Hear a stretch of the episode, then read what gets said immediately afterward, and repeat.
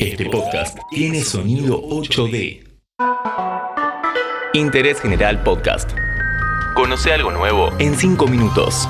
Login. Este podcast te lo presenta Ikitoy, la marca de juguetes originales para armar. Descubrí una juguetería diferente en www.ikitoy.com. Hola, ¿cómo estás? En los últimos años, el terror psicológico se hizo muy presente en el mundo gamer. Apagamos la luz y nos metemos en Phasmophobia. ¿Qué tiene de diferente a todos los juegos del género? ¿Cómo es su mecánica? ¿Finalmente la realidad virtual llegó para quedarse? Hoy nos encontramos ante el acceso temprano de Phasmophobia, el título de Kinetic Games que se hizo muy popular en Steam, ideal para compartir con amigos online. Sus creadores todavía no definen fecha de lanzamiento, pero nos dejan probarlo para que entendamos de qué va. Podemos jugarlo con teclado o con un kit de realidad virtual, lo que hace la experiencia aún más inmersiva. Somos un equipo de hasta 4 investigadores paranormales. También podés jugar solo, si te animás.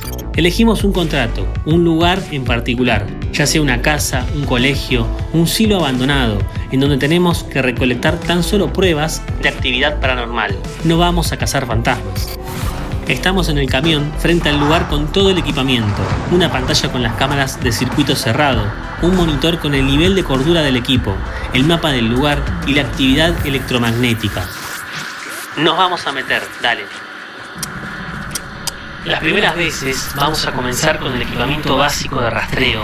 Tenemos una cámara de fotos, una cámara de video para grabar y transmitir en vivo al camión, un libro de escritura fantasma para poner en el suelo y que el espectro deje un mensaje, la linterna, la linterna UV para ver las huellas en la oscuridad, la Spirit Box, una radio de frecuencias FM que te permite hablar con los fantasmas, un lector IMF que te indica el campo electromagnético, tiene 5 niveles de acuerdo al tipo de actividad.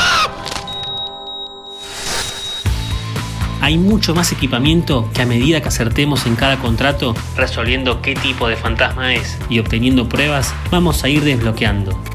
Volvimos al camión y en una de las pantallas podemos ver el nivel de cordura. Hay que estar atentos al número de cada integrante porque cuanto menos porcentaje de cordura, más chances tenés de que te ataque el fantasma. Una de las maneras de frenar el descenso de ese nivel es prender la luz, usar la linterna y tomar pastillas de cordura. El trabajo en equipo implica entrar y salir de la casa para recolectar info, analizar las fotos, tomar equipamiento, fantasmas que enfrían mucho el ambiente. Con el termómetro digital podemos medir la temperatura.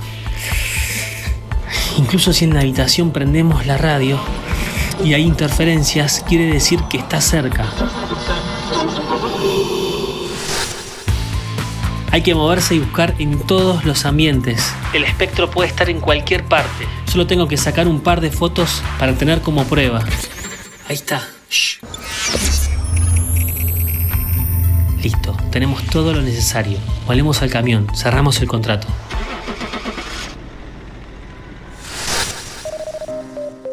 Si te gustó este juego, te recomiendo Alien Isolation. Terror psicológico del mismo estilo. No te podés defender, solo esconderte y escapar. Ahora vamos a analizar las pruebas. Mientras, te recuerdo que este podcast lo presenta Ikitoy, la marca de juguetes originales para armar. Descubrí una juguetería diferente en www.ikitoy.com. La realidad virtual no es algo nuevo. Tuvo sus años de experimentación en la segunda mitad del siglo XX, llegando a tener cierta popularidad comercial a finales de ese siglo. En los últimos años tuvo un repunte con la llegada de PSVR o el modelo Oculus, pero su precio no ayuda mucho. Es más, en una entrevista con The Washington Post, el CEO de PlayStation, Jim Ryan, remarcó que si bien la empresa impulsó la realidad virtual en la última generación de consolas, no se sabe cuándo va a volver en la PS5. Parece ser que por lo pronto el joystick, el teclado y una pantalla LED van a seguir dominando la escena gamer.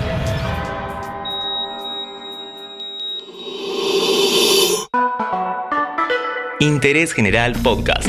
Encontrarnos en Spotify, en Instagram y en interésgeneral.com.ar.